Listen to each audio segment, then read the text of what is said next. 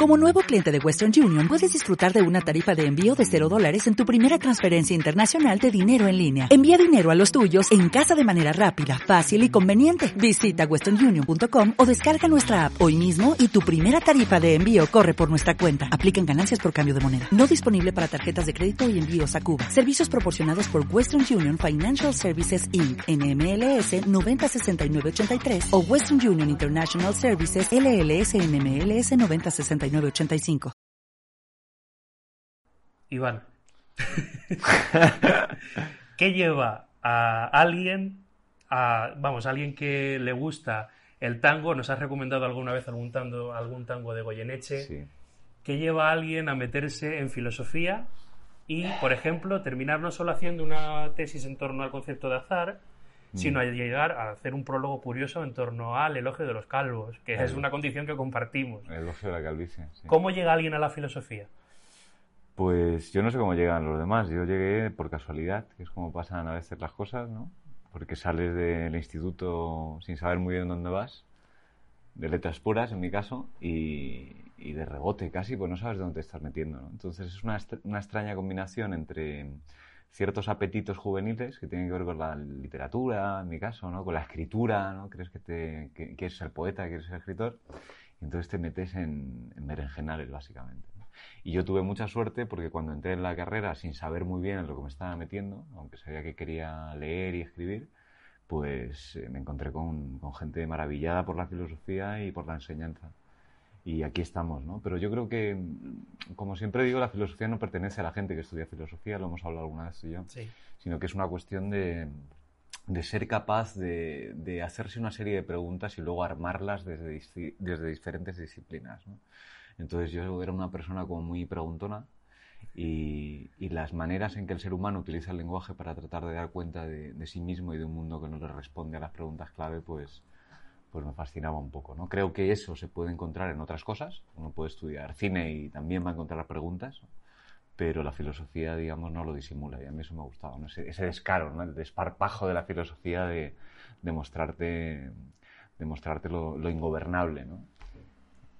Pues él es Iván de los Ríos, es profesor, eh, después de esos grandes estudios en torno a, bueno, cuestiones literarias, nos va a hablar hoy un poquito de la filosofía contemporánea, puesto que ejerce su docencia dentro de la Universidad Autónoma de Madrid. Esta es la panorámica de filosofía contemporánea. Comenzamos.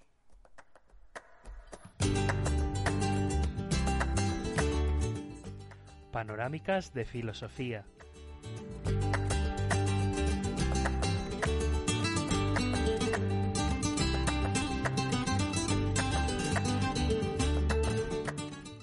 Hoy, Filosofía Contemporánea, con Iván de los Ríos Gutiérrez, Universidad Autónoma de Madrid.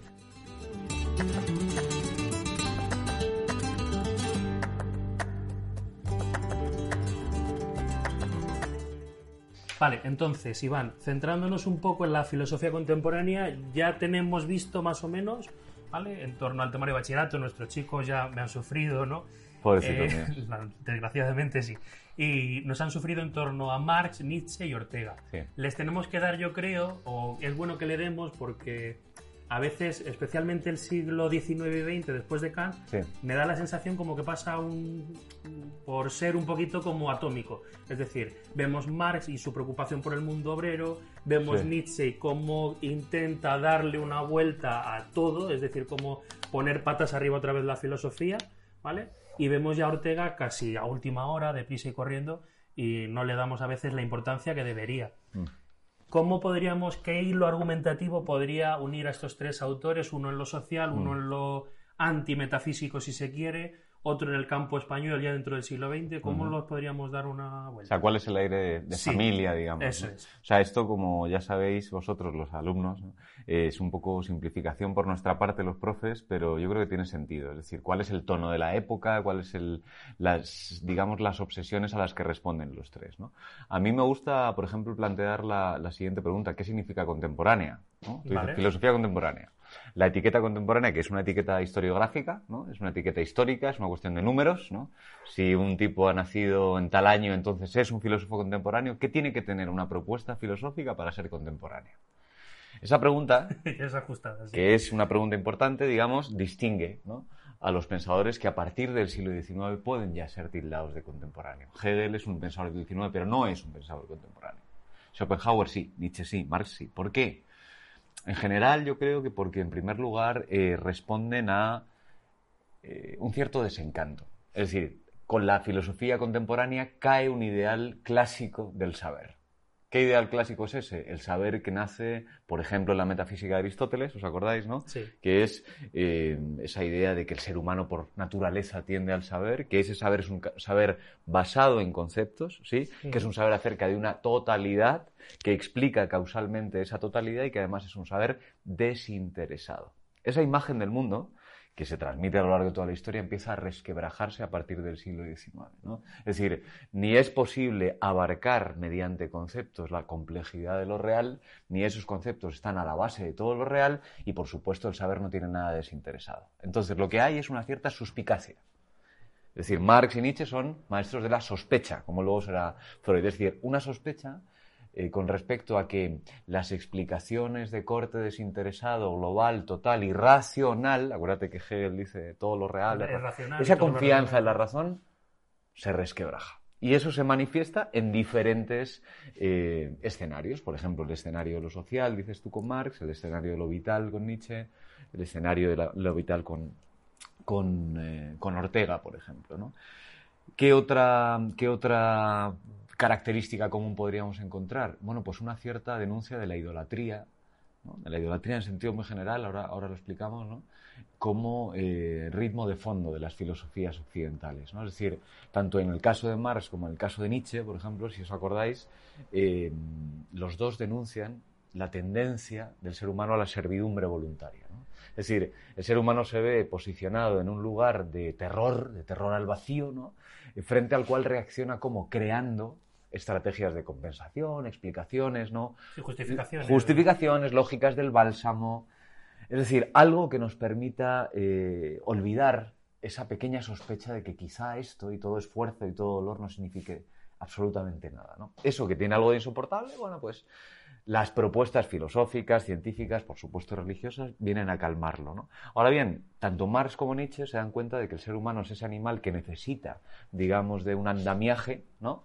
Que lo construye históricamente para satisfacer su necesidad de, sentido, pero que luego se olvida de que los grandes conceptos de Occidente, los grandes valores, las grandes creencias, proceden de él, no que existen por sí mismas, y se somete a, a esas creencias voluntariamente. Es decir, los ídolos son hijos de los hombres, y los hombres se someten a sus ídolos como si esos ídolos fueran eternos. Yo creo que ese, esa crítica a la ideología, dice Marx, a la idolatría, dice Nietzsche, es común desde luego a todas las propuestas del siglo XX y también a la de Schopenhauer. Y luego yo creo que hay otra, un, aspecto muy importante y es la crítica radical de la conciencia. Es decir, la razón no es el núcleo de todas las cosas, sino que la razón eh, es posterior, aparece después. Hay una serie de fuerzas, digamos, de naturaleza no racional que condicionan nuestra manera de pensar. En el caso de Marx, las condiciones materiales, ¿no? Son las fuerzas materiales de la producción las que condicionan nuestra manera de pensar y de vivir y de justificar. La estructura, la superestructura y todo eso. En el caso de Schopenhauer y Nietzsche, la voluntad, las fuerzas vitales. En el caso de Freud, el inconsciente, llámalo como quieras. El caso de Darwin, la vida misma. Es decir, se trata del descubrimiento de que el ser humano no es ni el origen ni el fin de todas las cosas, y que sin embargo hay que seguir explicando la, realidad. Yo creo que eso lo comparten todos estos autores. Unos se centran, como dices muy bien Marx, en el pensamiento de lo social, Nietzsche en el pensamiento de lo individual y Ortega en el racio-vitalismo, pero los tres es una crítica radical del optimismo metafísico de Occidente, del racionalismo de Occidente y la puesta sobre la mesa de que tal vez lo que impera tanto en las sociedades como en los individuos no es la autotransparencia de la razón, sino las fuerzas preconscientes de la producción o, de, o, de, o, de la, o del inconsciente. ¿no? Pero al final, por ejemplo, estaba buscando mientras me comentabas, ¿no? Hay un retrato de Marx, me llama la atención, tengo un par de semblanzas una hecha eh, por Moses Hess, que fue uno de los fundadores de la Terrenana junto con Marx, ¿no? Y otra que es de Lu Andrea Salomé, eh, de Nietzsche. Y es curioso que ambos destacan del definido, del representado, como una suspicacia y mm. una vida, una forma de estar en el mundo que es curiosa, porque por ejemplo, de Marx me llama mucho la atención, dice, bueno, eh, imagínate a Rousseau, Voltaire, Holbach, Lessing, Heine y Hegel confundidos en una misma persona y ese es el señor Marx. O sea, un señor con 24 años, creo que lo está definiendo en este momento, y eh, la mejor manera de definir a este señor que todavía está dentro, si mal no recuerdo, o sea, si la memoria no me falla, está todavía terminando sus estudios de filosofía, está escribiendo para acceder a la universidad, ha hecho una tesina en torno al Evangelio de Juan, o sea, que es una cosa curiosa ver cómo el Marx va evolucionando. De Nietzsche se le dice, ¿no? Como esa, esos ojos que me llaman mucho la atención, ¿no? Parecía que eran como guardianes que vigilan sus propios tesoros, como una mm. gran capacidad de vida. Son hijos un poco de su tiempo, son un poco, porque Marx, por ejemplo, sí que lo tenemos tal vez muy representado en el espíritu de eh, la revolución industrial, en, el en el espíritu de, por ejemplo, eh, revisando un poco también en el espíritu de esa publicación de las encíclicas de corte social y la publicación de esa doctrina social de la Iglesia. Hoy, por ejemplo, en el momento en el que estamos grabando esto, se celebra San José Obrero, que también, bueno, se celebra un poco esta cuestión, ¿no? son hijos un poco de su tiempo, son un poco lo que la humanidad, aunque no lo supiera, necesitaba en ese momento o lo que se está cociendo y era necesario que surgiera en ese momento. Es un poco una interpretación metahistórica hacer esta pregunta. Sí, bueno, las dos cosas, ¿no? Desde luego yo creo que son hijos de su tiempo, eh, todos somos hijos de nuestro tiempo, pero además algunos están por encima de su tiempo, ¿no? Eh, tú y yo seguramente no, pero ellos sí. Entonces, desde luego que son hijos de su tiempo. Y también son hijos críticos de su tiempo. Ahí está la lucidez de los pensadores contemporáneos, ¿no? Es decir, son herederos de una tradición, digamos, contra la cual tienen algo nuevo que decir que desestabiliza esa tradición, ¿vale? ¿Qué tienen nuevo que decir? Por ejemplo, el caso que tú estabas poniendo de Marx. Eh, de lo que se trata es de hacer tambalearse aquellas nociones que de tan obvias ya jamás eran puestas en cuestión. Y si hay una noción que nunca se ha puesto en cuestión desde la revolución científica moderna es la noción de individuo. Es decir, la primacía del individuo el individuo frente al mundo, el individuo frente al otro, el individuo frente a la social, como si el individuo fuera algo así como una realidad aislada e individual que habita en una isla separada de todas las demás. ¿Vale? Es decir, como si el individuo fuera, como te decía antes, el origen de todas las cosas. ¿no? Es decir, esa idea que procede del descubrimiento de que, paradójicamente, ¿no? de que el ser humano no es el centro del universo, ¿no? pues la Tierra está perdida entre innumerables sistemas solares, esa idea nos deja solos, como individuos ante el cosmos. Pero paradójicamente también en ese momento empezamos a poder ser individuos de verdad, dicen los modernos, ¿no? Porque como estamos completamente solos y arrojados al vacío, ahora podemos convertirnos a nosotros mismos en la fuente del sentido de nuestras vidas. Pues bien, eso que también es la primacía de la conciencia, de la razón individual, la de Descartes, ¿no? Eso comienza a ser puesto en duda a partir del XIX. En el caso de Marx y de su preocupación por lo común está clarísimo. El individuo no es el origen de lo social. El individuo no es el origen del mundo. El individuo es un momento en el que el mundo se cristaliza a partir de redes de correlación del mundo. Es decir, lo primario es lo social, no lo individual. Y el individuo debe concebirse en el interior de lo común. ¿no? Por eso él insiste una y otra vez en que somos animales sociales y que nuestra esencia consiste en, el tú y el yo. Exactamente, en el nosotros. Eso es. ¿Vale? Y que para entendernos a nosotros mismos hay que entender previamente en nosotros. Y que tal vez el buen vivir no consista en que yo tenga una vida plena independientemente de la tuya y de la tuya, sino que entre todos podamos trabajar juntos de tal manera que no nos convirtamos en esclavos voluntarios de nuestros propios ídolos. ¿no? Entonces, yo creo que ellos son hijos de su tiempo y por eso reaccionan contra ese tiempo, porque se dan cuenta de que la modernidad y la ilustración que querían conducir a la emancipación han caído en lo que se ha llamado por ahí las paradojas terminales de la modernidad. La razón cartesiana quería liberar al individuo de toda forma de servidumbre y, paradójicamente, el progreso técnico y científico ha conducido a la explotación salvaje de los individuos en nombre del capital, por ejemplo, dirá Marx. Entonces, contra eso, que es muy moderno, ¿no? Entonces, uno es un centauro al final, es hijo de la modernidad, pero también denuncia aquello que la modernidad ha hecho contra sí misma. ¿No? Entonces, son, yo creo que, no son anti-ilustrados, son pensadores ilustrados que quieren, de alguna manera, eh, llevar a la ilustración hasta sus últimas consecuencias. ¿Por qué? Porque denuncian el modo en que se ha atragantado consigo misma la razón la razón moderna, ¿no? que se ha olvidado de, del nosotros para pensar, yo qué sé, en, en, el progreso indefinido de la técnica y de la ciencia ¿no? y del capital.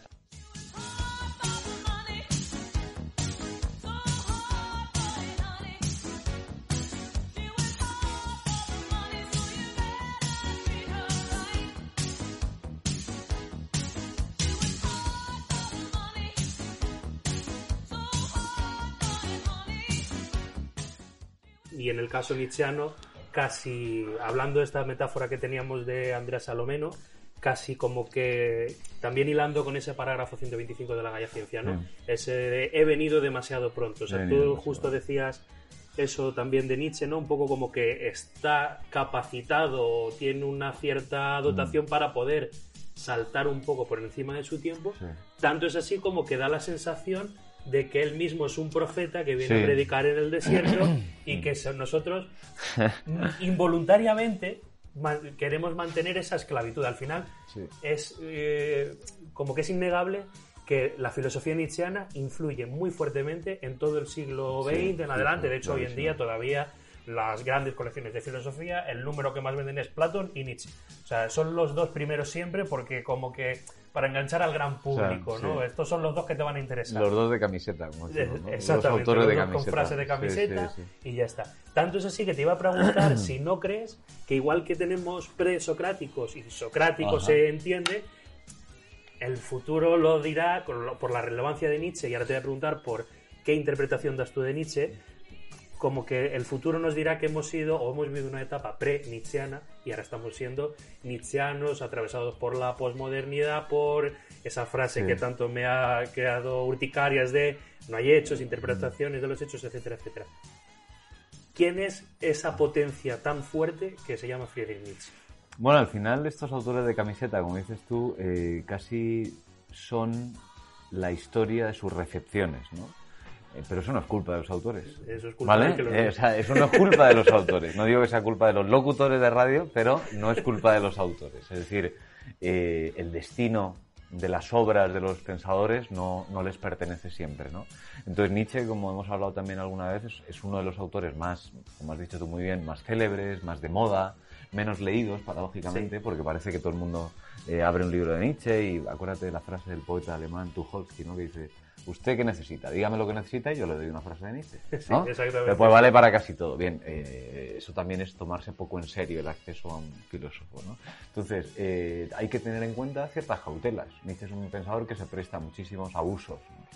Pero si uno lee, por ejemplo, lee Homo, ahí se dice claramente que él no quiere que él no quiere discípulos, que no quiere seguidores y sobre todo que no quiere que se le confunda con otros, que no se le convierta en santo, ¿no? Se le convirtió en santo de, del nazismo se le convirtió en santo de la posmodernidad, se le ha convertido en santo de muchas cosas. Y es muy raro porque Nietzsche es un autor que ha tenido relevancia en el 20, dices tú, no solo en la posmodernidad francesa, no solo en la hermenéutica alemana, hasta en la filosofía analítica, hasta en el anarquismo, hay feminismo nietzscheano y fíjate que tiene eh, expresiones misóginas, es decir, eh, es un autor que vale para casi todo. Por eso hay que tener cuidado, hay que tomárselo tan en serio como uno se toma en serio a Kant, si es que te interesa la filosofía. ¿eh? Si te interesa la filosofía, entonces hay que entender si hay una propuesta filosófica de fondo y, cómo se ordena. Entonces, no es un autor al que se pueda leer ajetreadamente, porque entonces no entiendes nada y le conviertes en, un arma arrojadiza. ¿no? Entonces yo creo que ahí, con Nietzsche en particular, con Marx también, con Freud sin duda, que son autores muy recientes, son autores muy crujientes. O sea, no lo mismo hablar de Platón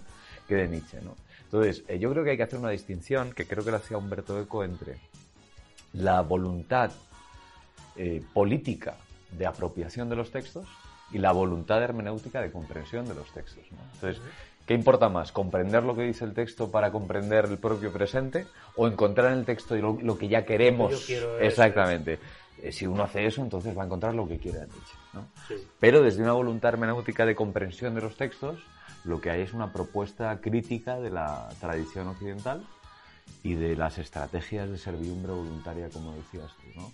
Entonces, yo no sé si alguna vez será un siglo premichano, espero que no, sinceramente, porque yo creo que... Sí, ya. Porque yo creo que llama demasiados malos entendidos, ¿no? Y porque la propuesta de Nietzsche está como has dicho tú al principio muy bien, está presente de otras maneras, pero con el mismo espíritu en otras figuras. ¿no? Estoy pensando en Marx, pero también estoy pensando en, el propio Schopenhauer, que ya anuncia muchas cosas, o fíjate en la propuesta de Darwin, ¿no? que no era un filósofo, pero que tiene mucho de crítico radical de la tradición y de desmantelador de la confianza metafísica y teológica de Occidente en, en el origen del mundo y del ser humano. ¿no? Entonces, hay cosas más allá de Nietzsche, ¿no?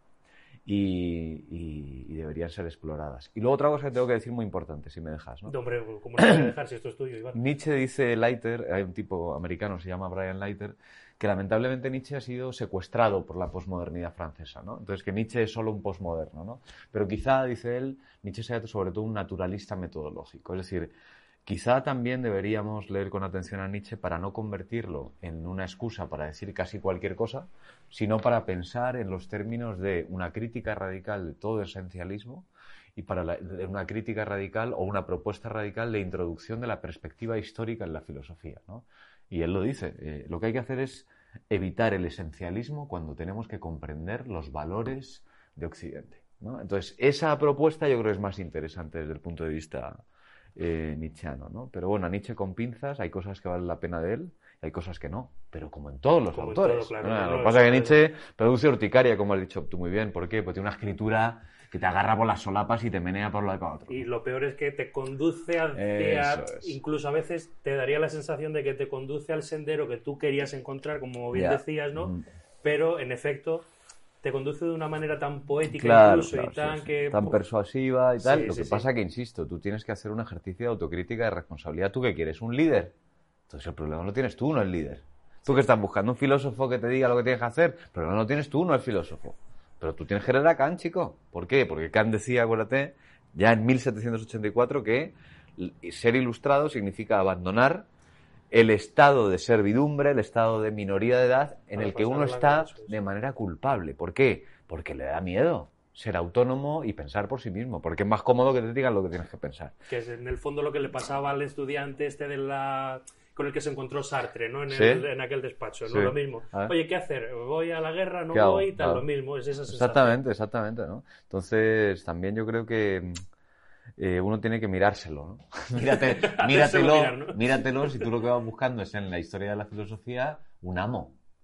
Porque si estás buscando un amo, estás equivocado de puerta, ¿no? O sea, en la historia de la filosofía no deberías buscarlo, ¿no? Sí, sí, no, y además sería paradójico en el caso de Nietzsche. Claro, claro. Pero entiendo que efectivamente hay que tener esas cautelas y yo creo que ahí también, esto es una cosa que te digo ya más a ti que a tus alumnos, pero también para los que lo sean algún día profesores, ahí yo creo que los docentes tienen, tenemos la responsabilidad de advertir, ¿no? Eh, cuidadito con esto que pincha. Pero eso no quiere decir que no lo cojas. Cógelo con cuidado. Con guantes, pero cógelo con cuidado. Hay cosas que nadie quiere coger.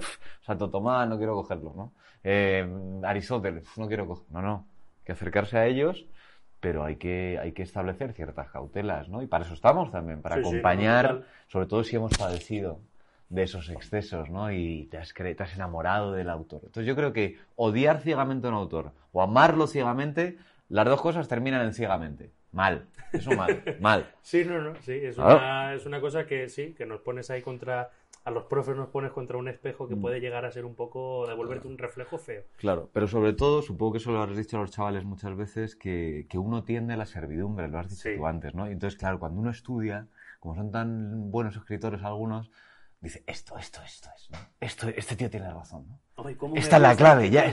Pero es que luego llega el siguiente y dices, ostras, no, no, este, este sí, este sí, ahora sí. Y lo, ¿me entiendes? Entonces, ahí hay que, yo creo que hay que dar un paso a un lado y decir, eh, ¿qué me pasa, no?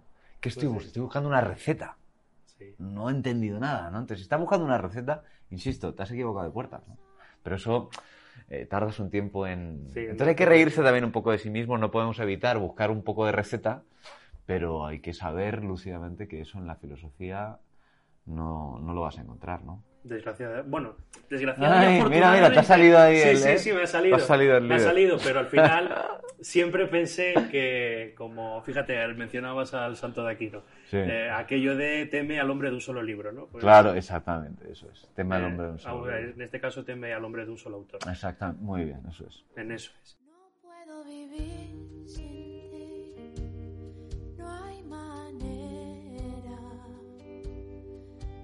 puedo estar sin ti. No hay manera.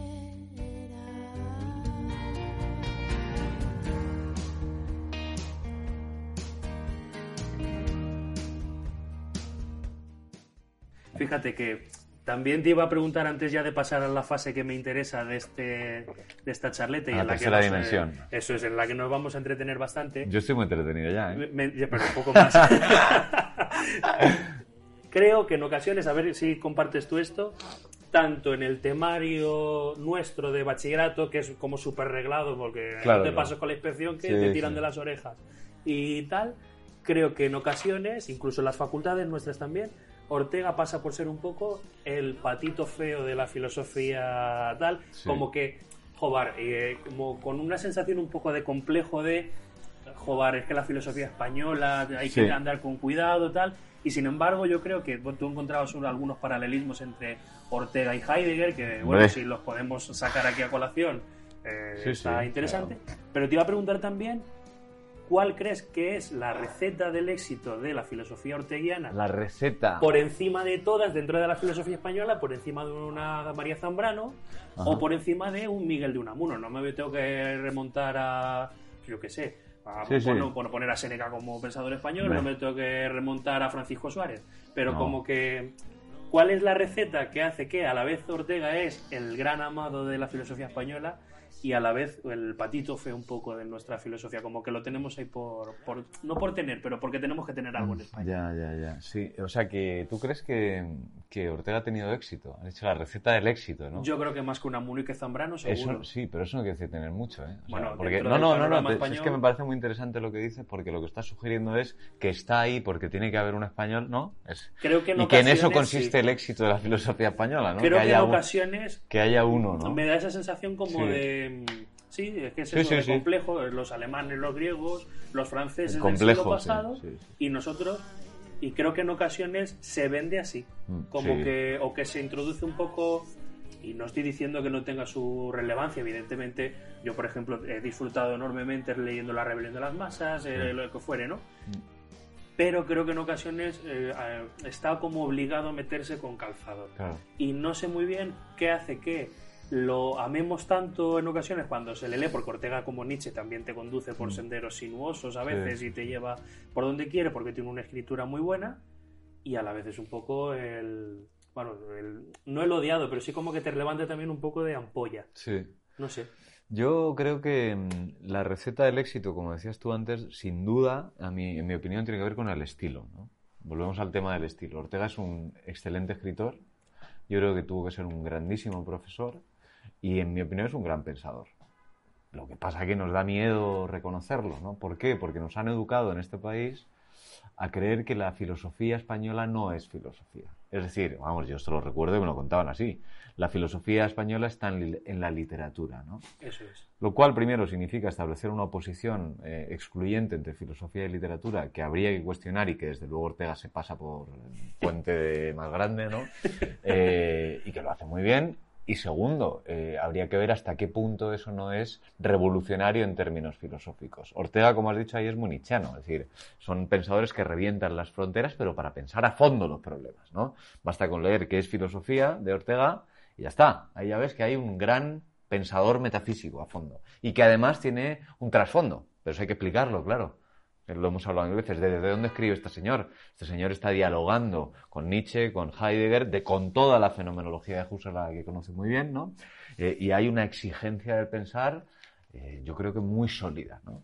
Pero eh, nos cuesta reconocerla, ¿no? Y entonces nos hemos acostumbrado a la, a la moda de pensar que los pensadores españoles, eh, que eso es una contradicción en sus propios términos, ¿no? Y que en España no hay filosofía y literatura, ¿no? Yo creo que eso es falso y basta con leer un poquito en serio a Ortega, ¿no? Pero los pensadores no existen suspendidos en el vacío, lo decíamos antes, sino que están colocados en un archipiélago de pensamiento. Y Ortega es un interlocutor muy válido de la primera mitad del siglo XX. Y en ese sentido está pensando desde luego la tradición española, sin duda. Pero está pensando, no, no, es que, insisto, basta con leerle, ¿no? Está pensando, se está pegando con los más grandes, con Platón, con Aristóteles, con Leibniz, se está pegando con Galileo, se está pegando con toda la tradición. ¿Por qué? Porque es un pensador contemporáneo. Es decir, porque es un tipo que lleva el ejercicio de la razón a un momento de autocrítica luminoso.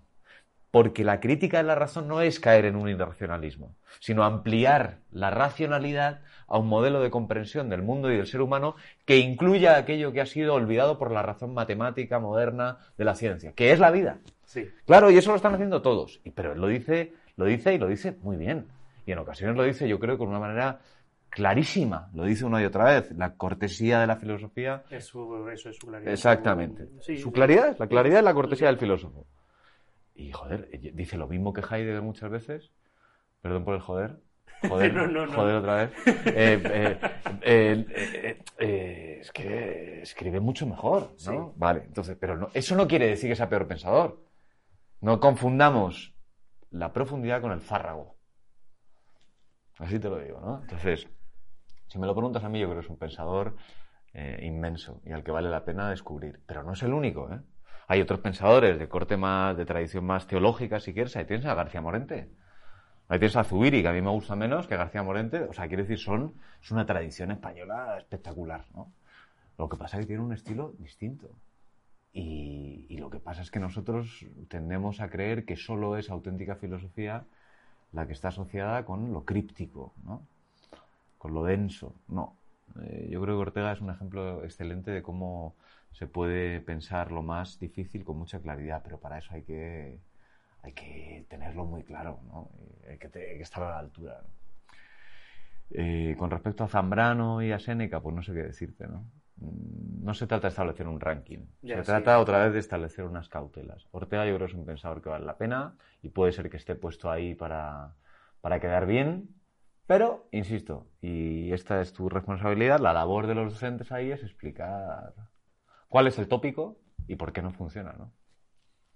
Bueno, estamos de acuerdo. O sea que técnicamente a mí lo que me levanta la curiosidad es eso. Por ejemplo, yo siempre lo estructuro, también puede ser de formación profesional. Al final yo terminé Claro. estudiando en una facultad en la cual Unamuno era el top de tops. un grande también, Claro, ¿no? Un es, grande. o sea, yo era el top de tops, claro, a ver, era la O sea, ciudad que era.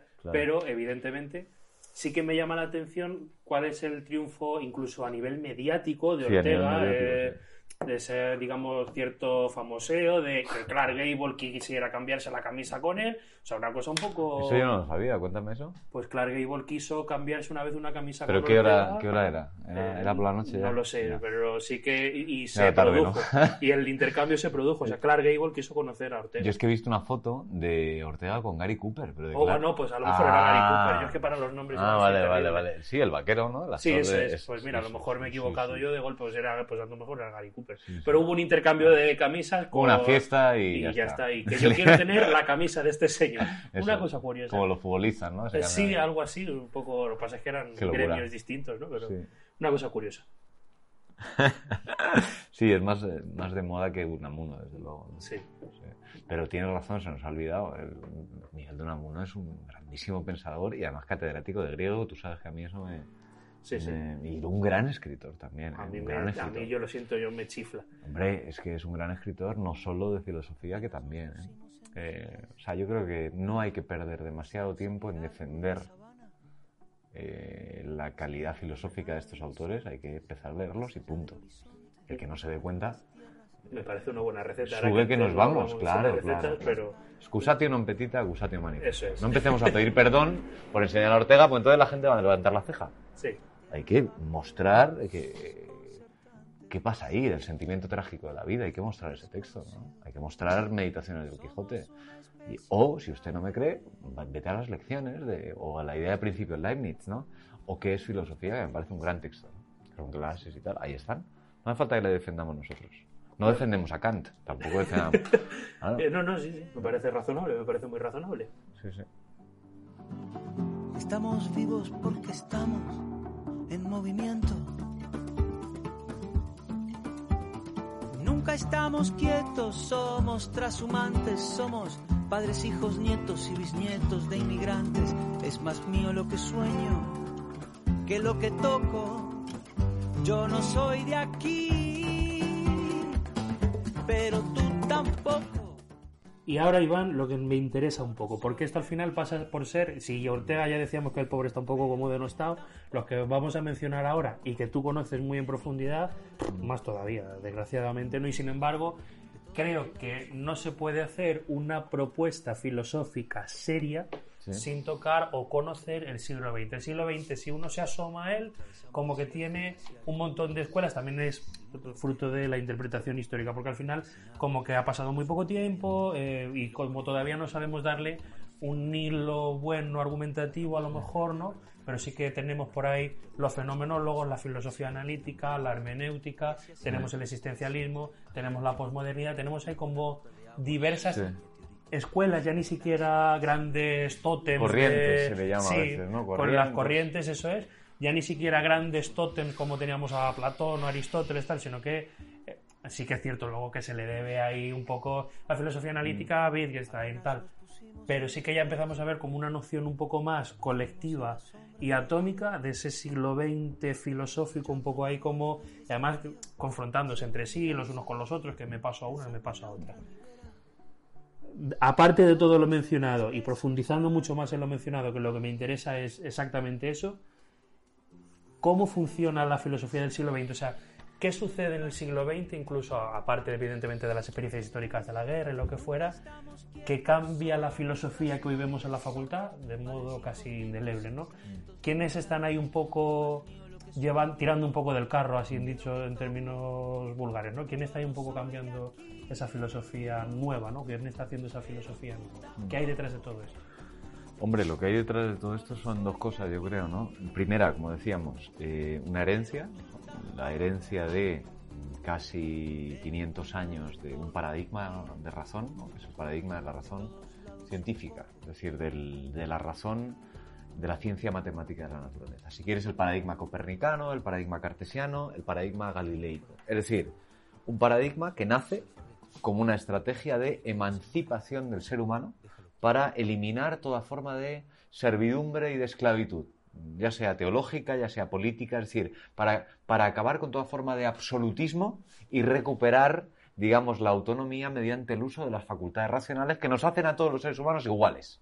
Dice Descartes en el discurso del método. Es decir, fíjate, ¿no? El punto de partida del descubrimiento racional del cosmos es liberar al ser humano de toda forma de oscurantismo, de toda forma de superstición y avanzar hacia la libertad, hacia la verdad y hacia el empoderamiento sobre la naturaleza, ¿vale? Pintaba bien la cosa. De eso es heredero el XIX y el siglo XX. Así que, por un lado, hay una determinada experiencia que la razón tiene sobre sí misma. Y esa experiencia es trágica. ¿Por qué? Porque ese ideal de liberación de- y de emancipación ha conducido a todo lo contrario, a formas de esclavitud del hombre por el hombre. ¿no?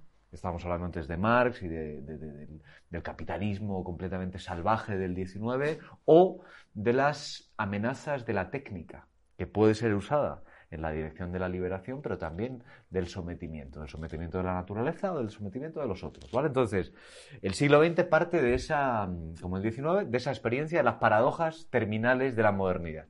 ¿no? Queríamos ser libres y nos hemos esclavizado, queríamos ser individuos y nos hemos formateado. Pero además, y esto lo decías experiencia histórica, claro, el siglo XX es el siglo de la primera gran guerra mundial. Es decir, es el siglo del derrumbe de Europa, donde Europa es el ideal ilustrado de una eh, humanidad que avanza hacia la perfección mediante el uso de la razón en su, en su Sí, la gloria. hegeliana casi. Exactamente, ¿no? Entonces- sistema la Es decir, eso. no solo se trata de que hemos visto las orejas al lobo porque el progreso técnico dejado a sí mismo termina esclavizando a quienes lo han eh, promovido, ¿no? sino que además el ser humano alcanza su cota máxima de autodestrucción en el momento en el que acata, acá alcanza su cota máxima de progreso científico y técnico. Es decir, esto lo estudia muy en Zygmunt Bauman en Modernidad y Holocausto, por ejemplo, ¿no? Seguir el tema del holocausto judío. En el momento de máxima excelencia, perfección y sofisticación de la técnica y de la industria, esa técnica y esa industria se utiliza para exterminar a millones de personas. Estoy acordándome del discurso del gran dictador. Es que lo tenía Ah, que traer. Pues venga. Es que lo tenía que traer. Lo siento. No, no, era, era tenemos aquí, estilo, no lo veis, pero tenemos un- una pelota del mundo de. ¿no? Claro. Sí, pero estoy recordando es. justo eso de la codicia envenenado las armas, etcétera, etcétera, y la ciencia nos hace, la técnica, no la ciencia, nos hace eso, nos deshumaniza. De Exacto. hecho, tiene que citar un versículo del Evangelio de Juan, ¿no? El reino de Dios está en el corazón de todos los hombres. Exactamente. Una cosa curiosa. No, pero es que, perdona. es No, que no, lo- no lo había pensado, pero es, yo creo que es eso también, ¿no? Es decir, también se piensa en clave cinematográfica en el siglo XX y son años en los que acaba de suceder eso, ¿no? Yo, yo todavía te estoy hablando de la primera, que luego viene la segunda, ¿eh? Claro, que luego viene, o sea, quiero decir, pero fíjate, o sea, el siglo XX es heredero de eso. Y ahí están los primeros, que yo no sé quién es el primero ni me importa, ¿no? Eh, Pero quiero decir, ahí están los primeros flecos, ¿no? Es decir, hay una cierta percepción desengañada y desde luego decepcionante de todos aquellos que en la Viena finisecular ¿no? Eh, aplaudían eh, la razón occidental, la razón europea, que ven cómo se va desmoronando, primero eh, por exceso de, de tecnificación y segundo porque se produce una primera gran guerra mundial donde las herramientas de progreso son utilizadas para la destrucción. Eh, ¿No? Sí, sí, no, no, pero es que... era de esperar, pero nadie lo había visto venir, debe ser, ¿no? sí. Entonces ahí se genera lo que, lo que Steiner, por ejemplo, al comienzo de la introducción a Heidegger, la introducción al libro de He- Heidegger, de George Steiner, dice, bueno, son herederos, no solo los filósofos, sino también los escritores, ¿no? De una poética del caos, dice. Es decir, es gente que ve derrumbarse un mundo que era el mundo del optimismo metafísico, del optimismo de la razón, del optimismo ilustrado, del optimismo ateo, si no hace falta creer en dioses, ¿no? Es decir, es, parecía que nos encaminábamos todos hacia la culminación de la perfectibilidad de la historia y, hemos visto ante nuestros ojos, ¿no? Desde, desde una terraza de un hotel de lujo, como dirá Lukács, ¿no? Derrumbarse el mundo, ¿no? El, mundo está en, llamas. El pensamiento de la primera mitad del siglo XX, incluso de los primeros 20, 30 años del siglo XX, está atravesado de, esas dos coordenadas, por lo menos, ¿no? De una crítica radical del progreso científico deshumanizado, ¿no? Y de la experiencia de la guerra. Entonces yo creo que ahí pasan cosas interesantísimas. ¿no? Entonces estoy pensando, por ejemplo, para tirar de- por nombres que has dicho, fenomenología, hermenéutica, yo creo que ahí hay un texto de Husserl Ujú. que ya está siendo perseguido por los nazis, yo creo, en los años 30, que es un texto tardío en su, en su obra que se llama La crisis de las ciencias europeas. ¿no? Entonces, él es uno, no el único, hay muchos otros, ¿eh? Pero él es uno de los pensadores que desde el interior de la filosofía y de la matemática, era matemático también, y de la lógica, ¿no? es decir, era un gran defensor de la razón, pero que se da cuenta de que el uso de la ciencia en clave reduccionista y metodista ha conducido a la deshumanización, no solo de la ciencia, sino de la propia sociedad. ¿no? Entonces, denuncia, y de ahí parte, yo creo, toda eh, la tradición filosófica, al menos continental del siglo XX, denuncia eh, precisamente eso, la necesidad de recuperar la vida como trasfondo de la ciencia. Es decir, la ciencia al servicio de qué tiene que estar. Porque no puede estar solo al servicio de sí misma, porque si lo está, si dejamos la... Fijaos, ¿no? Que es la misma... eh, es el mismo esquema de la idolatría. Hemos construido algo para facilitarnos la vida que nos termina destruyendo. Este, este Frankenstein que he traído a la vida al final me termina ahorcando, como, como en la novela, ¿no? Entonces, eh, la ciencia, que es maravillosa en su uso metódico, sin embargo, ha sido empleada de manera unilateral, reduccionista, como si ciencia fuera solo cálculo, predicción, cuantificación y, por tanto, dominación. Es decir, discurso del método de Descartes, libro sexto, aquí estáis vosotros para convertiros en amos y señores de la naturaleza mediante el uso de la razón y del método. Bien, el uso de la razón y del método es maravilloso, pero tiene que estar enmarcado en algo más amplio.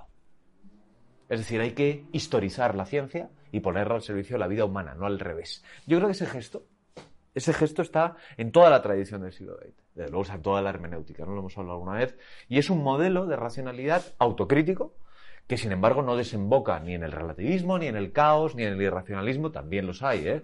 Pero quiero decir que lo que propone es, eh, levantar la cabeza. Es decir, que la razón puede tener un uso más allá del cálculo eh, y de la, búsqueda del beneficio. Eh, y ese más allá de la razón tiene que ser el ámbito de todas aquellas cosas que han sido ignoradas o neutralizadas precisamente para facilitar el progreso científico. ¿Qué es lo que hay que olvidar, neutralizar y dejar de, para más tarde si lo que queremos es convertir el mundo en un laboratorio? ¿no? Si lo que queremos es convertir el mundo en, en un experimento, bueno, pues la, la singularidad de las historias del mundo de la vida, la singularidad de cada uno, el cuerpo, todo aquello que preferimos no mirar, ¿no? La finitud, el paso del tiempo, lo que no se puede medir, lo que no se puede cuantificar. Entonces, toda la fenomenología nace de un intento por posicionar el modelo de la racionalidad en el horizonte de la vida y por traer al centro de la reflexión filosófica eso que, que no se puede calcular, pero que es necesario pensar.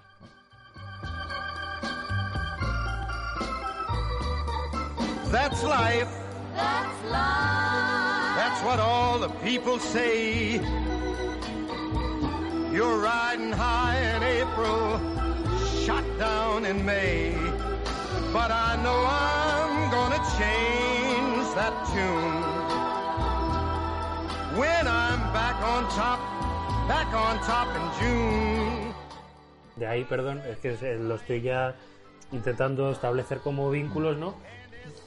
¿Qué diferencia hay, salvo que sea histórica, no es decir, la dedicación por la historia, Sí, entre la historia. la, entre la tesis de Husserl que me estás defendiendo y entre la de Benjamin que parece que rescata esa intrahistoria, el Sí. del olvidado, el digamos como lo hace, eh, entiéndase, ¿no? Como lo hace Cela en la colmena, ¿no? Contar historias que no son protagonistas, pero sí que en cierto modo son relevantes. Yo siempre que intento explicar un poco o remarcar ese, la filosofía de Benjamin es por ahí el estilo, ¿no? La gente que ha tenido que, o que desgraciadamente ha muerto en la edificación Sí, de una catedral Sí, sí. y que no, no ha trascendido para nada, simplemente pues eso es una vida que se fue al traste, probablemente incluso una familia que se fue eh, porque tuvo unas duras condiciones económicas o de supervivencia, pero que eso se fue. Es decir, como que la razón era ese gran monumento, me gustaba mucho cuando lo decía siempre en clase. Era, una, era un músculo que de golpe se ha hipertrofiado. Exactamente. Es como algo que hemos ejercitado de más y que se ha terminado por deformar y por romper. Teníamos como una atrofia y sin embargo, eh, bueno, pues eso que ha quedado por, muy por encima de lo que se esperaba de él. Sí, mira, me- se me ocurre, ayer estuve en el teatro, en un teatro, viendo el teatro por dentro, me lo enseñaron, ¿no? Y me acordaba de esto que acabas de decir, es decir, para que tú veas una representación en la superficie perfecta, armónica, bien iluminada y bien...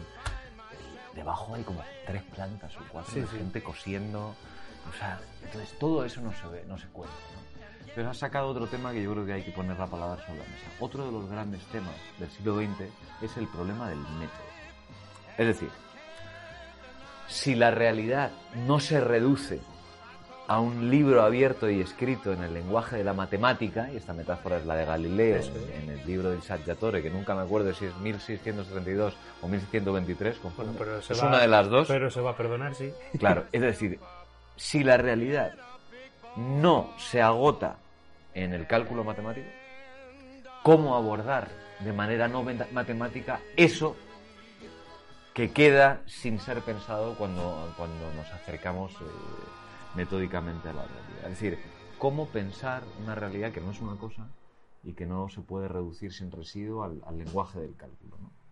Yo creo que esa es otra de los grandes eh, desafíos de- de- del siglo XX y ahí recuperemos, como lo hemos hablado alguna vez, la idea de que es necesario un tipo de aproximación a la realidad que permita aflorar, por ejemplo, esas historias singulares de las que tú hablabas. Es decir, no se puede abordar mediante el mecanismo de la abstracción conceptual las historias de los constructores de esos edificios, ¿no? porque lo que hay que decir es el edificio. Muy bien, hay que decir el edificio. Entonces necesitaremos otra manera de hablar para aproximarnos a esas historias. ¿Cuál es esa manera? Tradicionalmente, dice Milán Kundera, los saberes narrativos. Se nos ha olvidado que la, la modernidad es hija de Descartes, pero también de Cervantes. Es decir, hay formas de pensamiento, y ahí está toda la filosofía española de la modernidad y de la contemporaneidad, que en lugar de centrarse en lo universal, lo eterno, imperecedero, lo que nos hace a todos iguales, trata de rescatar lo que nos hace a todos singulares, ¿no?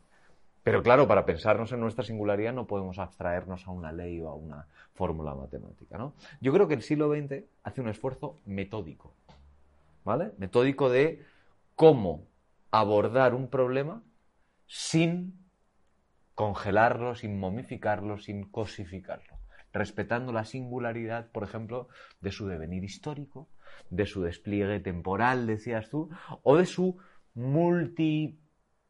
multiperspectivismo. No estaba Ortega ahí hablando de Has, has sacado Nietzsche con lo del egipticismo casi. Ah, eso, aquí está todo. eso es. Entonces, Ortega está ahí también. ¿Por qué? Porque es un fenomenólogo en ese sentido. Es decir, oiga, la vida, si hay que pensarla sin congelarla, hay que pensarla permitiendo que afloren las perspectivas y la complejidad en la que se quiebra la vida. Y ahí está toda la fenomenología. ¿no? Es decir, el retorno de la fenomenología a las cosas mismas no es un retorno a las cosas, sino precisamente a evidenciar el trasfondo dinámico, histórico, no cósico, no congelado, no, no egiptizado, ¿no?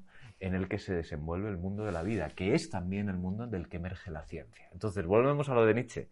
Se trata de subrayar la primacía, no de la cosa, no del concepto, no de la conciencia que calcula, sino de el flujo de la vida, en el interior del cual ¿no?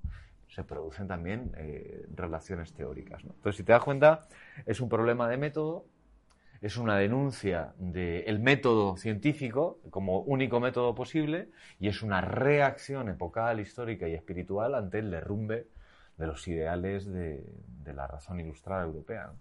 De- sí, total. De hecho, justo cuando estabas hablando de narrativa, estaba intentando darle una, digamos, un hilo conductor también en torno a otros de los grandes temas, y aquí vamos a pasar a una cosa que, en la que tú te mueves muy fluido, que es la temática del lenguaje. Es decir, cómo el lenguaje al final, en el siglo XX, explicaba hace no mucho, ¿no? Frente a esa época antiguo medieval, si se quiere, Sí. metafísica, ¿no? Que nos centra en la ontología o en el cómo o qué son las cosas Ya. objetivamente, Sí, sí. en cómo en la modernidad lo adaptamos a cómo conocemos y cómo ya la cosa pasa por mis pobres esquemas y no puedo conocer la cosa objetiva, sino aquello que se me presenta prusianamente bajo el espacio y el tiempo, ¿no? Sí. Como en el siglo XX pasa por ser el estudio del lenguaje, creo, y, y creo haber sido atento, estado atento dentro de tus lecciones o haber sacado por lo menos algo, sí, eh, digamos, algo con sentido, como el lenguaje pasa por ser el nuevo objeto de investigación en tanto en cuanto es capaz de crear un sentido, a, digamos, a todo lo que nos rodea o, digamos, o interpretar aquello que nos rodea. Aquí estoy Claro. metiéndome en hermenéutica, Sí, evidentemente, sí, sí, sí. pero es que me tengo que meter antes por tu claro. amigo y por mi no tan querido Heidegger. o sea, Heidegger, es que me tengo que meter por aquí, pero creo que en el fondo no deja de ser ese lenguaje que propone Heidegger, eh, creo que era la ca- carta sobre el humanismo, Sí. eh, lo de eh, como casa del ser. Como casa del ser. Bueno, yo también tengo mis relaciones de amor y odio con Heidegger. No, No te preocupes, los autores son lo de menos. Sí. A mí lo que me importan son los problemas y los autores son excusas para pensarlos con mayor o menor claridad. ¿no? Heidegger, desde luego, es un referente, pero no es el único. ¿no? Entonces, eh, lo que has dicho es muy interesante. Vamos a olvidarnos de los autores, vamos a pensar el problema. Si uno simplifica mucho, eh, hay que simplificar bien, ¿no? A veces no está mal. Podría decir que hay tres grandes momentos de la, de la concepción del conocimiento en la historia del pensamiento humano. ¿no? De acuerdo con el primero, lo has dicho tú, lo que prima es el punto de vista ontológico. Como si la realidad estuviera ya siempre ahí fuera, perfectamente ordenada, independientemente del sujeto que la piensa o la contempla, ¿no? La realidad es, no sé, una fuera, ¿no? Que está eh, constituido en y por sí mismo eh, y que tiene sentido en y por sí mismo. Y el individuo, el pensamiento, no es más que un receptáculo pasivo de información en el que se plasma esa información. Como si, nosotros, como si nosotros fuéramos una pizarra vacía, dice Aristóteles, una tábula rasa, ¿no? En la cual la realidad se imprime, pin. Primera gran concepción, ¿no? ¿Qué papel juega el lenguaje en esa concepción? Bueno, pues un papel de intermediario completamente inofensivo. ¿Vale? El, len- el lenguaje es una especie de, de- de vehic- de vehículo papal, ¿no? Completamente transparente, Sí. que sale de la conciencia, llega a la botella, dice, coge lo que se puede pensar de la botella y, y lo imprime en la conciencia, entonces uno dice botella. El lenguaje dice un mundo que precede al lenguaje. Y el lenguaje es una especie de vehículo, repito, neutro, completamente neutro, de acceso a un mundo que preexiste al individuo. ¿sí? Segundo momento, vamos a saltar mil años o dos mil, ¿no? sí. Segundo momento, la modernidad, ¿no? Descartes, ¿te acuerdas? No, no, no, se puede dudar de todo menos de la conciencia. Y como no podemos estar seguros de nada que no esté dentro de la conciencia, cambia el modelo. Lo importante ahora es el conocimiento, garantizar las condiciones de verdad del conocimiento. Y el lenguaje ya no importa tanto para decir el mundo, lo que nos importa es el lenguaje matemático, el cálculo, la aritmética, ¿no? Se pasa de la ontología, preocupación por qué es, a la epistemología, ¿no? ¿Cómo podemos garantizar un conocimiento verdadero eh, metódicamente antes de conocer el mundo? Tercer momento, y ahí está el 20. El momento en el que el lenguaje deja de ser un vehículo neutro de transmisión de mundo y se convierte también en un momento de producción del sentido del mundo. ¿Por qué? Porque la crítica radical, lo hemos dicho antes, es a la noción del individuo. El individuo no está antes del lenguaje. El lenguaje no es una cosa que se le añade al individuo como si fuera una etiqueta. De hecho, si uno lo piensa, estas palabras que estamos intercambiando tú y yo aquí, Víctor Jesús, ¿no? estas palabras que estamos intercambiando tú y yo aquí, no son nuestras. ¿no? Y por eso nos entendemos. Es decir, hay un lenguaje que nos precede, del que tú y yo participamos, que habla por nosotros y al que nosotros le damos una determinada canalización, sin duda. Es decir, el lenguaje es una red preindividual, ¿no? De correlación el interior de la cual es posible que surjan sujetos e identidades. Yo puedo decir yo porque algo me precede. Entre otras cosas, el lenguaje, la cultura, la tradición, etcétera, etcétera, etcétera. Eso es lo importante, ¿no? Y ahí está toda la filosofía del lenguaje, también está toda la hermenéutica, es decir, el lenguaje pasa a ser el objeto primario de investigación porque no es un objeto inofensivo, todo lo contrario, ¿no? Porque no hay mundo, no que no haya cosas físicas, ¿no? No que no haya realidad, sino que no hay inteligibilidad a menos que haya una presuposición lingüística. Y el lenguaje también puede ser domesticado, influenciado ideológicamente, porque nos obliga a ver cosas que a lo mejor no están. ¿no? Es decir, la realidad también tiene una dimensión alta de, eh, interpretación, por así decirlo. Y esa interpretación se puede educar. ¿vale? Yo creo que lo de Heidegger, que es peliagudo con, si te pones en la carta del humanismo, es interesante no tanto desde el punto de vista de toda la no sé cómo llamarlo, ¿no? Toda, toda la tinta de calamar que, que expulsa del lenguaje, sino, repito, ¿no? Pensar que el ser humano tiende a creer que es un animal perfectamente acabado y constituido y que, sin embargo, dice Heidegger, pues es un animal que está atravesado de cosas que no dependen de sí mismo. ¿no? Y entre otras es, es el lenguaje. Entonces se trata de hacer una crítica radical a el antropocentrismo de Occidente. ¿vale? Es decir, un ser humano perfectamente configurado que posee el lenguaje como posee una casa, un coche o un cuchillo. No. Es decir, uno es el resultado históricamente configurado de una serie de fuerzas previas en el interior de las cuales puede o no tomar conciencia de sí mismo y hacer de sí mismo algo que valga la pena de ser vivido. ¿no? Pero uno ya siempre es precedido por la historia y desembocará en la ausencia de posibilidades, que es la muerte. ¿no? Entonces, a mí me parece interesante eso, que el lenguaje pasa a ser el centro de, de la reflexión filosófica como un gesto también de crítica a- al antropocentrismo imperante. ¿no? Una parola ancora. Parole, parole, parole. Ascoltami, Parole, parole, parole. ti prego.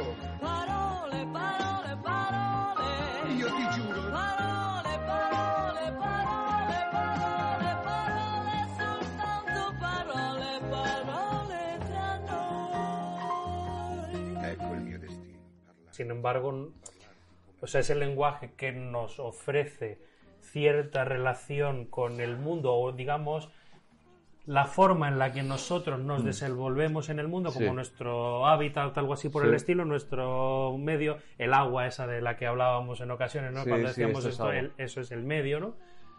Sí que en ocasiones no pasa o no termina de tener, a pesar de que tiene poder curativo, si se quiere, balsámico, nos deja en ocasiones con esa necesidad que me gustaría también en la que la condonamos un poquito, ¿no?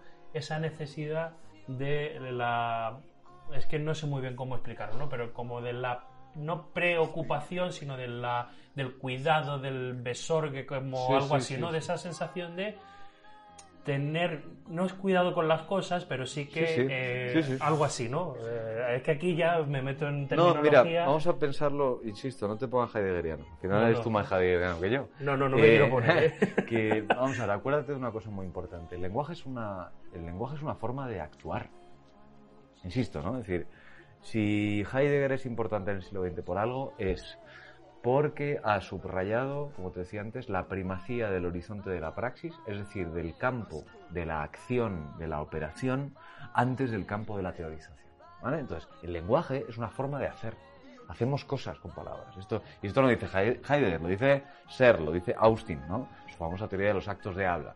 Hay actos de habla declarativos en los que uno dice esto es una botella, pero también hay actos de habla performativos que inauguran realidad, ¿no? Como el cura que dice, y yo os declaro, y hasta que no lo dice el cura, ustedes no están casados, ¿no? Eso es. Y hasta que el árbitro no dice penalti, gol del rayo. Lo siento, para los del Barça, ¿no? Penalti, gol del rayo. Oye, esto, aunque no haya sido penalti, Ahora mismo ya la es. autoridad performativa del árbitro hace que se convierta en un penalti. ¿no? Entonces, eh, esto quiere decir que, digamos, aquello en lo que consiste la existencia humana es en estar ya siempre instalado en un horizonte interpretativo en el que uno está desenvolviéndose sin darse cuenta, hablando, diciendo. Ahora bien, estar arrojado a un mundo del que uno no es consciente y en el que funciona, sin embargo, de manera inicial, no quiere decir que estés condenado a eso, sino que también somos animales con la posibilidad de tomar conciencia de ese estar ya siempre inmersos en una corriente que nos precede. Y también uno a veces habla por hablar, ¿no? Uno a veces habla como habla todo el mundo, dice lo que dice todo el mundo, hace lo que dice, hace, todo el mundo y se viste como se viste todo el mundo.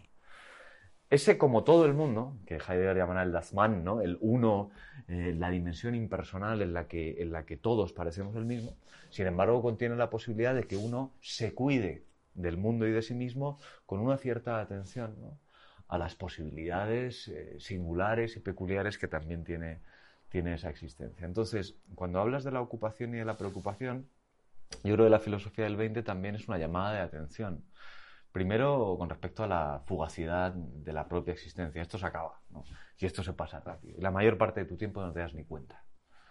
Esto es muy paulino. Sí. Esto es muy paulino. eh, Sí. Y, por- y- y- y aunque a ti no te gusta Heidegger, Heidegger está muy influenciado por las cartas de Pablo, ¿no? Es decir, ustedes están ahí ocupándose de sus tonterías, que si el dinero, que si tal y que... Y cuando se den cuenta, la ruina, dice Pablo, ¿no? ¡Bah! Se acaba acabó, todo. sí, ¡Bum! sí, eso es. Bien, entonces ustedes pueden tomar una decisión con respecto a aquello que les ocupa, les preocupa y aquello de lo que se cuidan, ¿no? Ustedes se pueden cuidar de lo que se cuida todo el mundo. Tengo mi telefonito, tengo mi cochecito, tengo mi casa con mis perritos. O puedes tomar conciencia vigilante de aquello en lo que consiste estar vivo y aquello en lo que consiste el otro y de que la muerte, Está ahí. la muerte te va a ganar la partida de ajedrez, como dice Berman, ¿no? ¿Has visto la peli? De, No, no lo he La del séptimo sello. Bueno, pues La- me la apunto. te la montas. Bueno, pues eh, entonces el lenguaje, decías tú, es decir, es, es un modo también de estar en el mundo que, como todo modo de estar en el mundo, puede ser desarrollado, por así decir, de manera inercial e impropia, dice Heidegger, pero olvídate de Heidegger, ¿no? es decir, uno está, pero no sabe ni que está, y esto lo dice tu querido Pascal, que también es un heredero de, de las cartas paulinas en muchos sentidos, uno puede vivir huyendo de sí mismo constantemente, o uno puede tomar la decisión de tener una actitud vigilante con respecto a una totalidad que le concierne y que no puede ser reducida a un cálculo matemático, que no puede ser programada ni prevista. Y eso es la existencia. Esa tensión entre lo que me constituye y aquello que yo puedo hacer con lo que no decido. ¿no? Ese fondo bajo fondo, ¿no? De donde Lástima, abandoneo mi corazón. Tenía que sacar algo Ah. de leche, lo siento. claro, el hondo bajo fondo donde el barro se subleva, claro que sí. ¿no? Pero se trata, fíjate, no se trata de despreciar en nosotros eso que tiende a, la inercia, ¿no? Se trata de tomar conciencia lúcida de que somos una extraña combinación entre lo que decidimos hacer y lo que nos pasa. Y lo que nos pasa no depende de nosotros, somos animales limitados, finitos y, y que se acaban. Ahora, ¿eso quiere decir que haya que tirarse por el balcón? Este... Bueno, pues no, tranquilo, ¿no? No cunda el pánico. Uno puede tomar conciencia de la fragilidad de su propia existencia para hacer de ella algo que valga la pena de ser vivido. Es decir, para convertirla en una fuente de belleza y de alegría.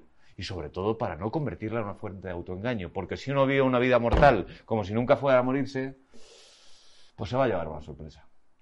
Si uno vive una vida mortal como si su cuerpo nunca fuera a traicionarle, pues se va a llevar una sorpresa. Si uno vive una vida mortal creyendo que todos sus deseos se van a cumplir, es decir, negando el mundo, los obstáculos, el otro, los deseos de los demás, pues mira, eh, tú te has caído de un guindo, chaval, te has caído un guindo, ¿no? Entonces, eh, esa forma de lucidez trágica que parece desesperanzadora, quizás es la única fuente de autenticidad. Y por aquí van a tirar los existencialistas. Justo te iba a sacar el tema. Es que te sé, lo lo sé, te lo he visto en la que- cara, por eso que- te lo he dicho. Es que te lo iba a Se sacar te ya, estaba es decir, poniendo cara de Albert Camus.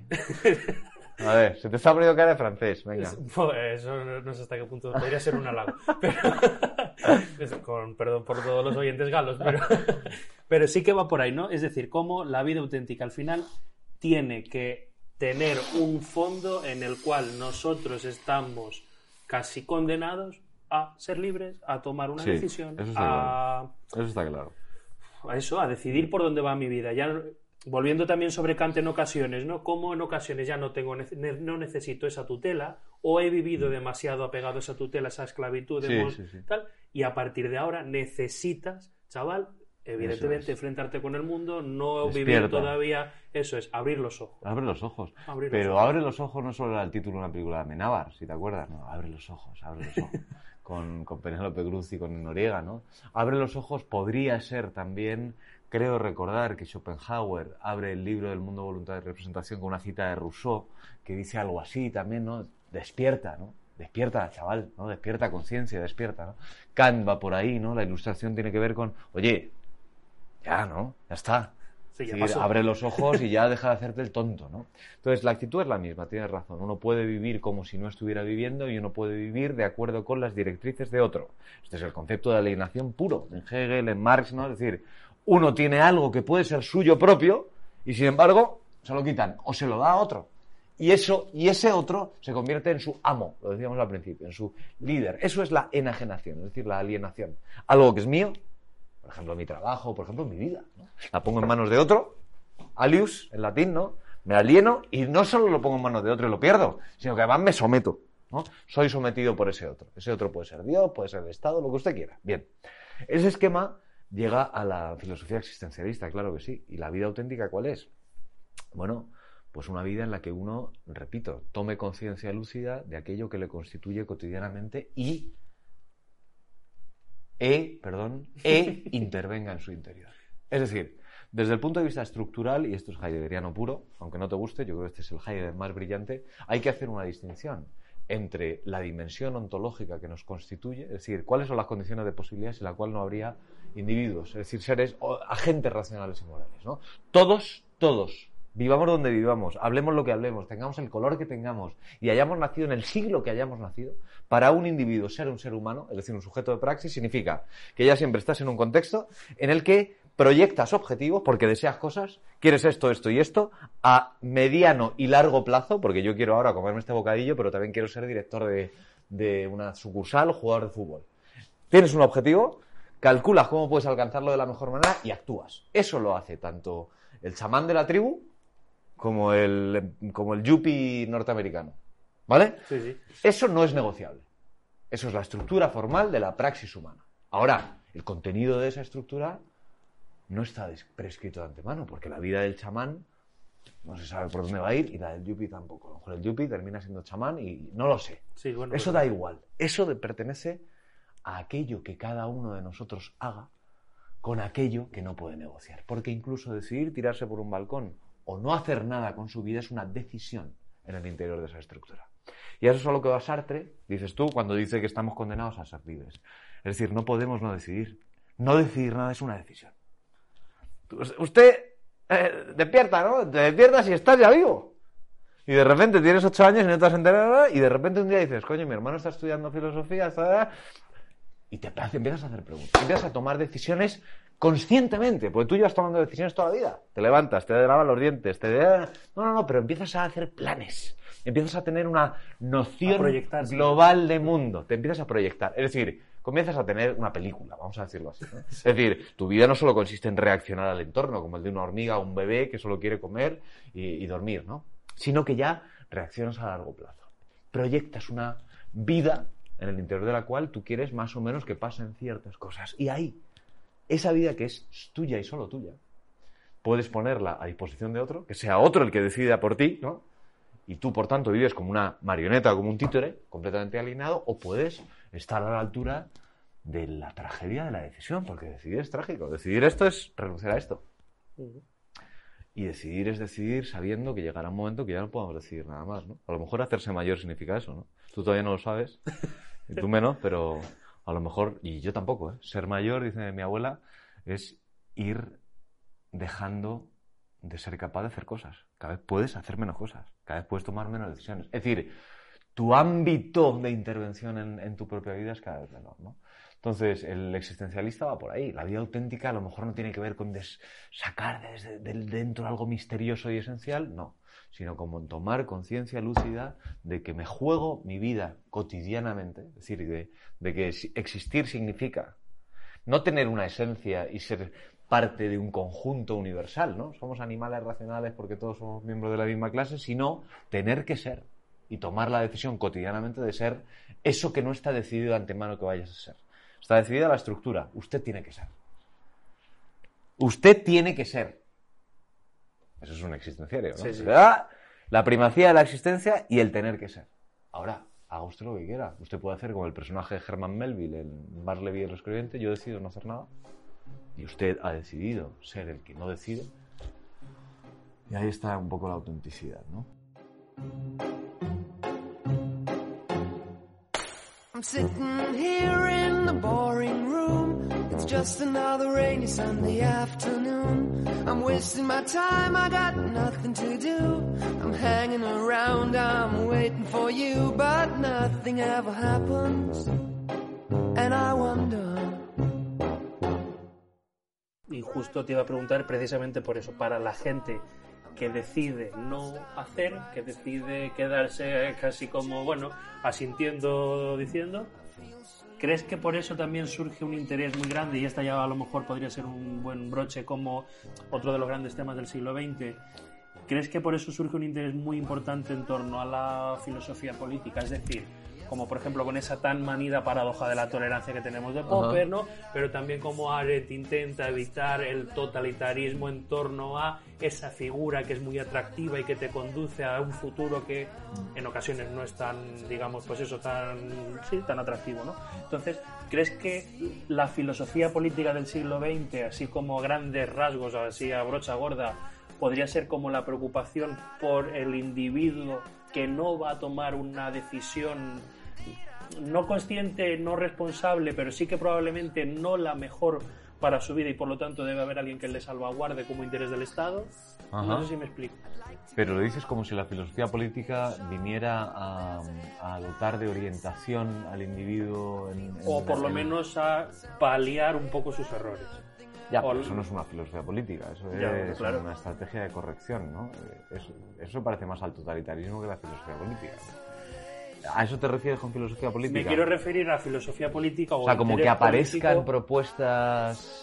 Sí, por ejemplo, con el cultivo de un modelo democrático que después del siglo, o sea, de las guerras, de los totalismos, totalitarismos y demás, impidan que Ya. una gran masa de gente, eh, en ocasiones, pues con un nivel o con una preocupación por su proyectarse Sí. nula o poca, no sean conducidos hacia una vida mucho más miserable. Sí. No sé si me explico. Sí, sí, sí.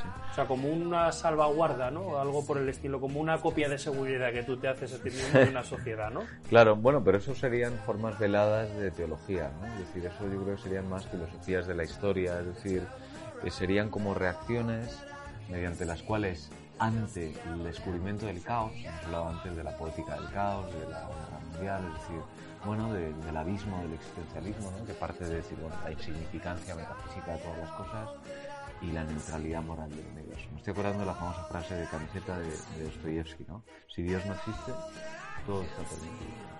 Y frente a esa frase, una frase que dice un personaje de, de los hermanos Karamazov.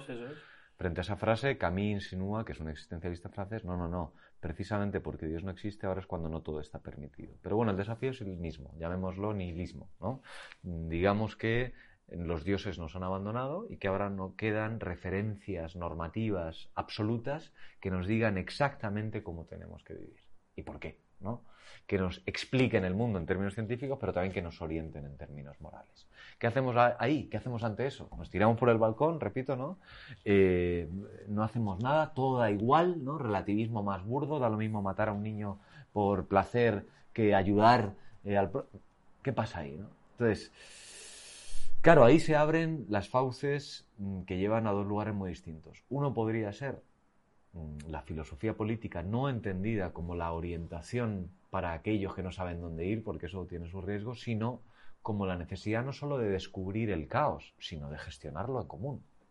¿Vale? Es decir, no solo hemos descubierto que los dioses han desaparecido, sino que también hemos descubierto que ahora nosotros somos los responsables de generar las normas de convivencia en el interior de un mundo que, si bien puede no significar nada en términos metafísicos, no nos da igual.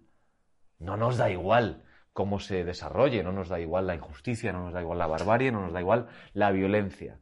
Pero sabemos que eso no podemos montarlo sobre principios o verdades eh, fundadas eh, absolutamente o teológicamente. ¿no? ¿Significa eso que no podemos encontrar verdades o regular universalmente verdades? No. Por ahí iría un pensamiento político. ¿no? Vale. Lo otro yo creo que es, eh, es que no sé cómo llamarlo, ¿no? Lo otro yo creo que es, sí, una forma velada de...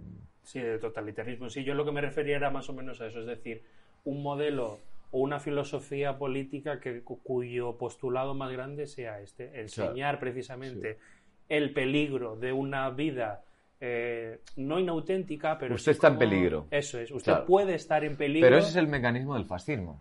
Es Ya, decir, sí, yo claro, construyo un miedo, te lo, te lo introduzco en el corazón y después te ofrezco la solución a tu miedo. ¿no? Sí, Después te protejo, ¿vale? Ese es el mecanismo Sí, de la sí, propaganda fascista desde Julio César hasta Donald Trump, ¿no? Cuidadito, cuidadito que estamos en peligro. Cuidadito que vienen los negros. Cuidadito que vienen los indios, cuidadito que vienen los rusos, cuidadito que vienen los bárbaros. Leer el poema de Cavafis, esperando a los bárbaros, ¿no? Que vienen los bárbaros. Tranquilos, yo sé lo que hay que hacer. Bien. Eso no es filosofía política. Eso lo dice Castoriadis muy bien. No confundamos el pensamiento político con la teología política. ¿Vale? Es decir, el pensamiento político es aquel que se hace cargo del carácter históricamente constituido de los principios que sostienen nuestras comunidades, es decir, podrían ser otros, no son sagrados y sin embargo eh, toma en cuenta la importancia de construir en común las leyes de nuestra propia convivencia, el sentido de nuestras vidas. No podemos equivocar, claramente. Una teología política es aquella que cree que el sentido no se construye en común históricamente, sino que se desvela. Por tanto, ya siempre está configurado. Y por tanto, aquellos que no pueden verlo por sí mismos tendrán que ser guiados por otros. Pero eso de filosofía tiene un poco, ¿eh? ya. Pasa que lo parece. Te puedes llamar filosofía, pero eso se llama eh, guía, se llama... Sí. ¿Cómo se dice guiar en, lat- en latín? Ducere. Sí, ¿Cómo se llamaba Mussolini? Il duce. pues, Eh, eso Eso es. ¿no? Sí, sí. El. Führer, decían los otros, ¿no? Eh, tu amigo Chaplin. Entonces el- necesitamos, necesitamos un amo. Volvemos a lo de siempre. ¿no? Volvemos a. Ay, como estamos perdidos, necesitamos un amo. Bueno, o a lo mejor necesitamos conversar, hablar, es decir, una razón comu- comunicativa y dialéctica. A lo mejor necesitamos pensar. mm, ahí está el desafío, ¿no? No, no, una, Claro. una- sí, sí, es una tesis que no que Sí, nunca sí, me había planteado. Es claro. una pregunta así un poco de improvisación. Y... Sí, sí, no, no está muy bien y piensa, pensad en eso de Dostoyevsky, ¿no? Bueno, pues si no hay Dios, entonces todo da igual, ¿no? Y Ujú. todo está bien, todo está mal. No, no, oiga, precisamente porque a lo mejor no hay dioses, ahora tenemos que tomar decisiones importantísimas, que es poner límites a nuestra capacidad ilimitada de acción que tiende a la barbarie y a la destrucción, como nos ha demostrado la historia, ¿no? Qué bueno, Así qué que, bueno. como diría el anillo que llevaba Espinosa, caute, ¿no? Cuidadito. ¿Sí? Cuidadín. Cuidadín, cuidadín. Qué bueno. Una última pregunta para ir eh, para cerrarlo, Jessy, de verdad. Habías dicho que la última era esta. Sí, no, no, pero ahora, Era la penúltima. ahora Esto como serio, salir, sí, ¿no? De copas. es. Vale, la eso siempre penúltima. la penúltima. No, pero esta prometo que cierra. Venga. Yo soy un chaval de segundo de bachillerato, primero de bachillerato, que quiere estudiar filosofía. Muy bien, chaval. Por alrededor, eso, es- empezamos bien. Por buen alrededor. Por alrededor tengo quien me recomienda que estudie eh, administración y dirección de empresas, psicología, historia, Derecho y ciencias políticas. derecho y ciencias políticas, cualquier cosa. ¿Qué consejo le darías a este chaval? Aquí sí que te voy a pedir eh, que seas un poco hoy el guía y el que dicta rete- receta. Sí. Si alguien quiere de verdad dedicarse a la filosofía, ¿cuál es probablemente, digamos, eh, un- según eh, tu experiencia personal y vital, cuál es el, lo, lo mejor o los puntos eh, mejores de dedicarse a eso en lugar de ir por allí a hacer algo que probablemente tenga más salidas? Esto siempre ya sabes sí. que se vende por utilidad, por cualquier cosa. Sí. ¿Cómo podemos animar a hacer un poquito ese protréptico de Aristóteles otra vez, Sí. pero en el siglo XXI? Muy ¿Cómo bien. animamos? Uh, qué bonito eso de protréstico en el siglo XXI, ¿no? Sin caer además en, en la propaganda, ¿no? Eso es. Eh, difícil tarea me pones, amigo mío, ¿no? Pero yo creo que llevamos hablando sin saberlo de esta pregunta toda la charla, Sí. ¿no? Porque al final hemos hablado de lo auténtico y de lo no auténtico, de la servidumbre y de la libertad, de vivir como un títere o no, ¿no? Es muy difícil tomar ciertas decisiones con 17 años, pero hay que tomarlas, ¿no? Y yo creo que hay que tomarlas por las razones adecuadas. Entonces, si tomamos en cuenta todo lo que hemos dicho aquí en el, en el último rato, ¿no? Eh, la pregunta que yo me haría es, ¿qué tipo de vida quiero vivir? ¿Y por qué? Es decir, las razones por las cuales yo me embarco en lo que me embarco, ¿con qué tienen que ver? ¿Tienen que ver con el miedo? ¿Tienen que ver con encontrar salidas? ¿Salidas a qué? Si te vas a morir igual. Si vas a estudiar en la universidad es que no te va tan mal. tus padres te pueden permitir llevar a una universidad. Y una universidad es un experimento ¿no? en el que uno se puede equivocar y tiene tiempo para cambiarse de universidad. Ahora, si te dedicas a la filosofía o si te dedicas al derecho y a las ciencias políticas, quizá las razones por las cuales deberías introducirte ¿no? o empezar a construir una vida que valga la pena de ser vivida no pueden tener que ver solamente con el cálculo. No pueden tener solamente que ver con el ranking. No pueden tener... ¿Qué, qué estás buscando? Esa es la pregunta. Cuando tú dices, yo quiero salidas, ¿qué estás buscando? ¿Dinero? Sí, o, o aplauso. sí. Está bien, no, no, yo no te digo lo que te, eso te- pero te digo, sé honesto y claro con respecto a las razones por las cuales estás haciendo lo que estás haciendo, porque a lo mejor ni lo sabes. Y entonces por eso el entorno te empuja y te dice, para allá, para allá, y tú vas porque... Pero a lo mejor es una pregunta jodida, pero es importante. ¿eh? ¿Cuáles son las razones por las cuales me estoy encaminando en una dirección en la que me puedo equivocar, por supuesto, pero me estoy equivocando yo, ¿no? Sí, yo ¿Qué buscas? ¿no? es. O sea, incluso si dices quiero estudiar filosofía, ¿por qué? ¿Por- porque, ¿Porque te gusta una chica, un chico y quieres quedar bien? A lo mejor esas razones tampoco son buenas. ¿Porque te parece que es molón? No, no, no, no. ¿Cuáles son las motivaciones, las inquietudes que te agarra las tripas y que te conduce a la matemática, a la física, a la astronomía o a la filosofía? ¿no? En, en ese sentido yo creo que hay que hacer un ejercicio difícil de honestidad. Porque porque a lo mejor sacrificar tu vida eh, para qué, para garantizar, es que no entiendo muy bien lo de las salidas. Es hoy en que día, no, no, es que eso es- Tengo amigos médicos que no tienen trabajo, ¿no? Entonces yo creo que tiene que haber una cierta mirada estratégica, decir, bueno, cuidado donde te metes, pero si uno está estudiando una carrera ya es un privilegiado en muchos sentidos, ¿no? Igual que si uno está hablando en la radio de, de filosofía, eh, hay que estar a la altura de los propios privilegios y también hay que estar a la altura de lo que uno desea. ¿Qué deseas? Uno no lo tiene muy claro, Pero habrá cosas que no desees. Si uno estudia Derecho y Ciencias Políticas, sabe que no le apetece estudiar Biología, ¿no? Entonces, mm, ¿qué te mueve? ¿Qué te está moviendo ahí, no? Entonces yo, yo seguiría un poco ese instinto y desde luego en clave filosófica lo que te vas a encontrar es una carrera fundamental, pero fundamental en el sentido de que es una carrera incómoda, porque constantemente te va a recordar qué es lo que está a la base de todo despiste. Y a veces el dinero es un despiste, a veces las salidas son un despiste, a veces el postureo es un despiste.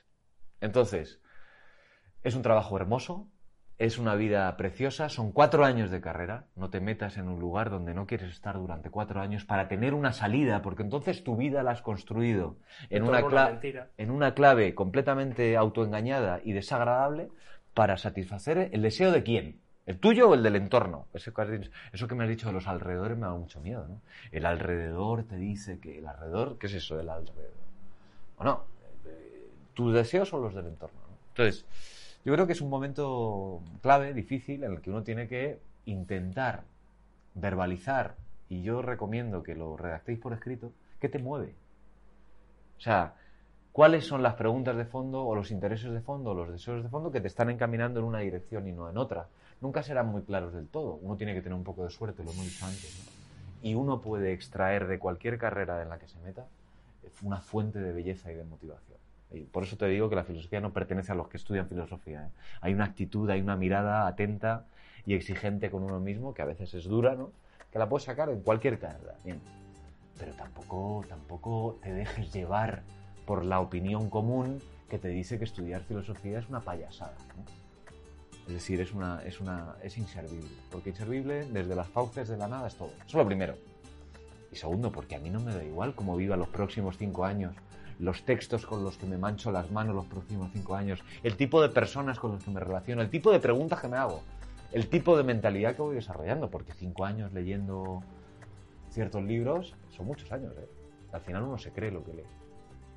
Iván, no puedo, no puedo, no puedo decir mucho más.